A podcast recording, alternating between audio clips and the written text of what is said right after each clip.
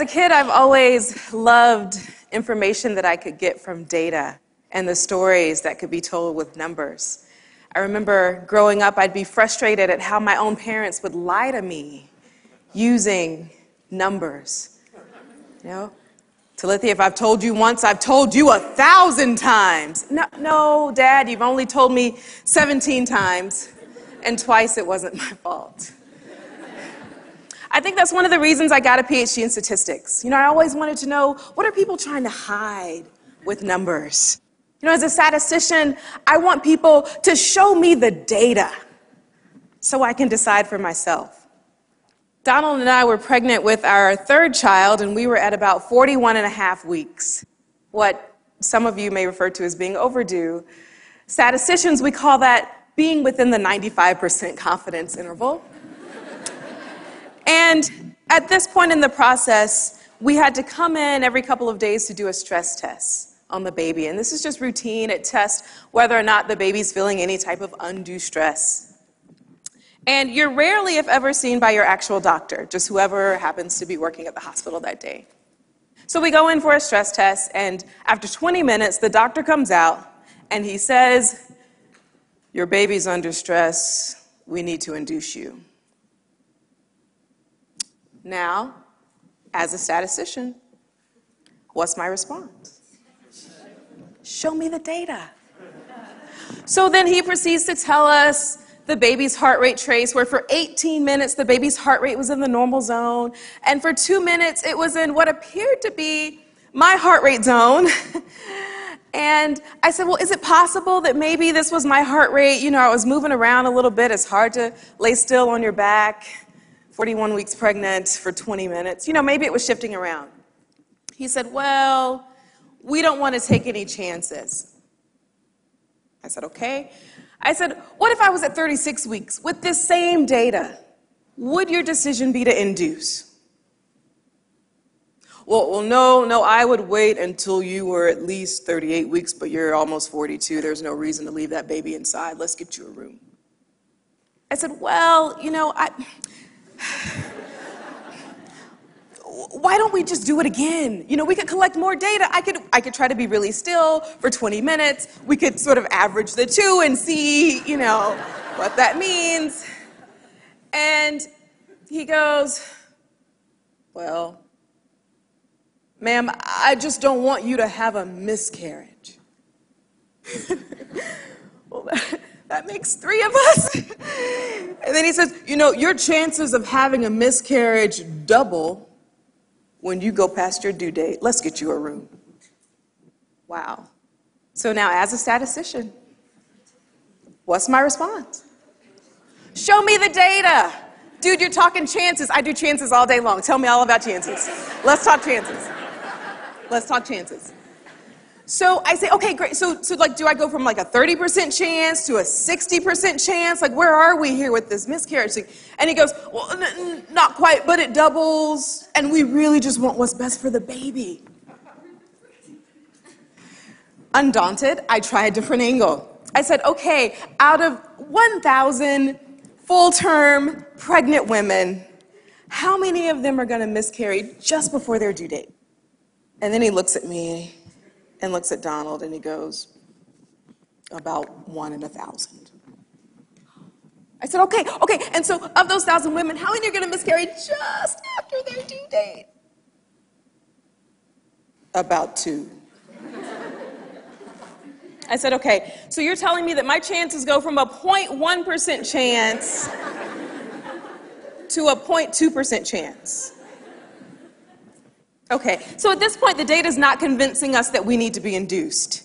And so then we proceed to have a conversation about how inductions lead to a higher rate of cesarean section, and if at all possible, we'd like to avoid that. And then I said, you know, and I really don't think my due date is accurate. and so this really stunned him, and he looked sort of puzzled. And I said, Well, you, you, may not know this, but pregnancy due dates are calculated assuming that you have a standard 28 day cycle, and, and my cycle ranges. Sometimes it's 27, sometimes it's up to 38, and I had been collecting the data to prove it. and so we ended up leaving the hospital that day without being induced. We actually had to sign a waiver to walk out of the hospital. And, and now I'm not advocating that you not listen to your doctors, okay? Because even with, with our first child, we were induced at 38 weeks, cervical fluid was low, right? I'm not anti medical intervention. But why were we confident to leave that day? Well, we had data that told a different story. Right? We had been collecting data for six years. I had this temperature data, and it told a different story. In fact, we could probably pretty accurately estimate conception. Yeah, that's a story you want to tell at your kid's wedding reception. I remember it like it was yesterday. My temperature was a sizzling 97.8 degrees as I stared into your father's eyes. Oh, yeah. Oh, yeah. 22 more years, we're telling that story. But we were confident to leave because we had been collecting data. Now, what does that data look like? Here's a standard chart of a woman's waking body temperature during the course of a cycle. So, from the beginning of a menstrual cycle to the beginning of the next you'll see that the temperature is not random, right? There clearly, there's a low pattern at the beginning of her cycle, and then you see this jump, and then a higher set of temperatures at the end of her cycle. So, what's happening here? What is that data telling you?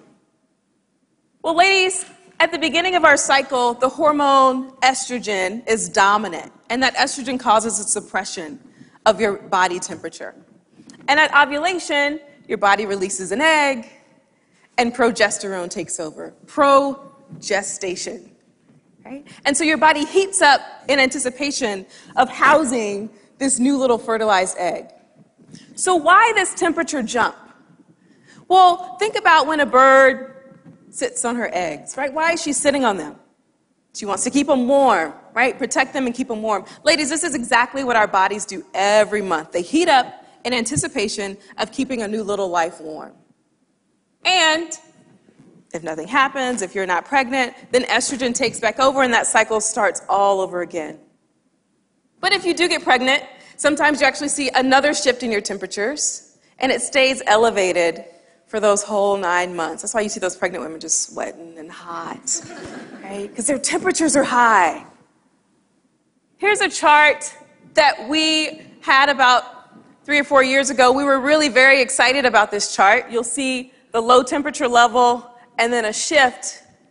And for about five days, that's about the time it takes for the egg to travel down your fallopian tube and implant.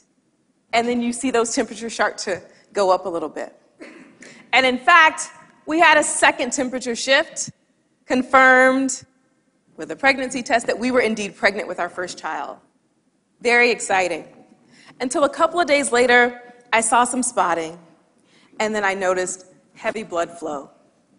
And we had, in fact, had an early stage miscarriage. And what appeared, had I not been taking my temperature, I really just thought my period was late that month. But we actually had data to show that we had miscarried this baby. And even though this data revealed a really unfortunate event in our lives, it was information that we could then take to our doctor, right? So if there was a fertility issue or some problem, I had data to show, like, look, we got pregnant, our temperature shifted, we somehow lost this baby. What is it that we can do to help prevent this problem? And it's not just about temperatures, and it's not just about fertility. You know, we can use data about our bodies to tell us a lot of things. For instance, did you know that taking your temperature can tell you a lot about the condition of your thyroid. So, your thyroid works a lot like the thermostat in your house. Right? There's an optimal temperature that you want in your house. You set your thermostat. When it gets too cold in the house, your thermostat kicks in and says, hey, we need to blow some heat around. Or if it gets too hot, your thermostat sort of registers, turn the AC on, cool us off. That's exactly how your thyroid works in your body. Right? Your thyroid tries to keep an optimal temperature for your body. If it gets too cold, your thyroid says, hey, we need to heat up. If it gets too hot, your thyroid cools you down. But what happens when your thyroid is not functioning well? Well, when it doesn't function, then it shows up in your body temperatures. They tend to be lower than normal or very erratic. And so by collecting this data, you can find out information about your thyroid. Now, What is it if you had a thyroid problem and you went to the doctor? Your doctor would actually test the amount of thyroid stimulating hormone in your blood. Fine. But the problem with that test, it doesn't tell you how active the hormone is in your body. So you might have a lot of hormone present, but it might not be actively working to regulate your body temperature. So just by collecting your temperature every day, you get information about the condition of your thyroid. So what if you don't want to take your temperature every day? I advocate that you do, but there are tons of other things you could take. You could take your blood pressure, you could take your weight. Yeah, who's excited about taking their weight every day?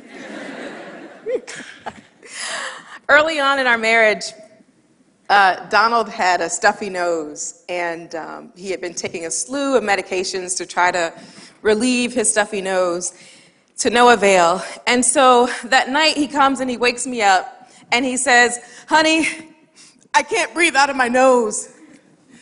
And, and I sort of roll over and I look and I said, Well, well can you breathe out of your mouth? and, and he goes,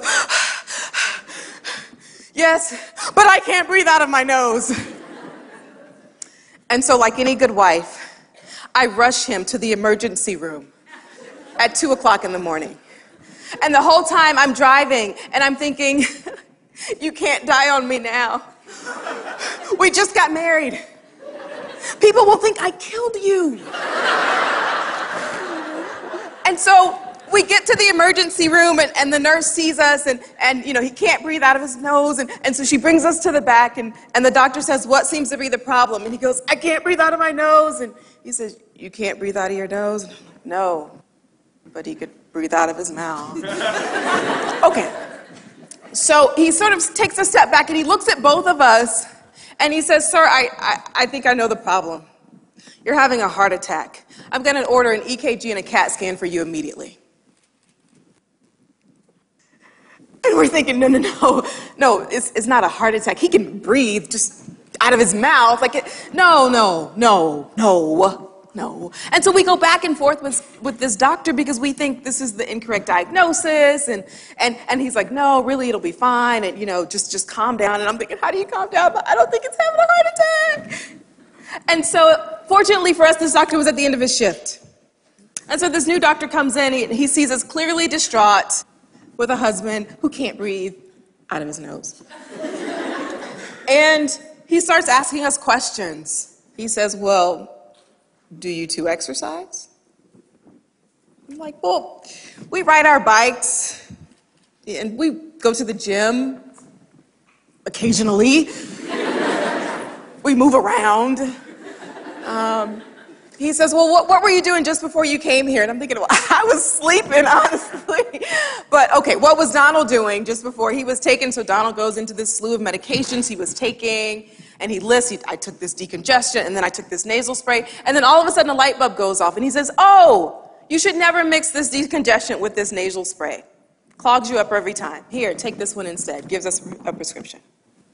And so we're looking at each other, and I look at the doctor, and I say, Well, well, why is it that it seems like you were able to accurately diagnose his condition, but this previous doctor wanted to order an EKG and a CAT scan?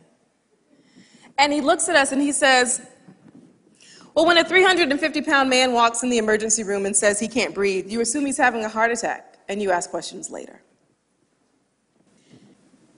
Now, emergency room doctors are trained to make decisions quickly, but not always accurately. And so, had we had some information about our heart health to share with him, maybe we would have gotten a better diagnosis the first time.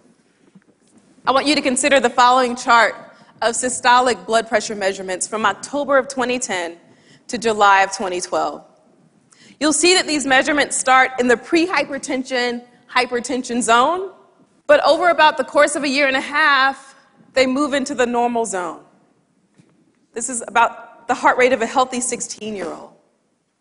What story is this data telling you?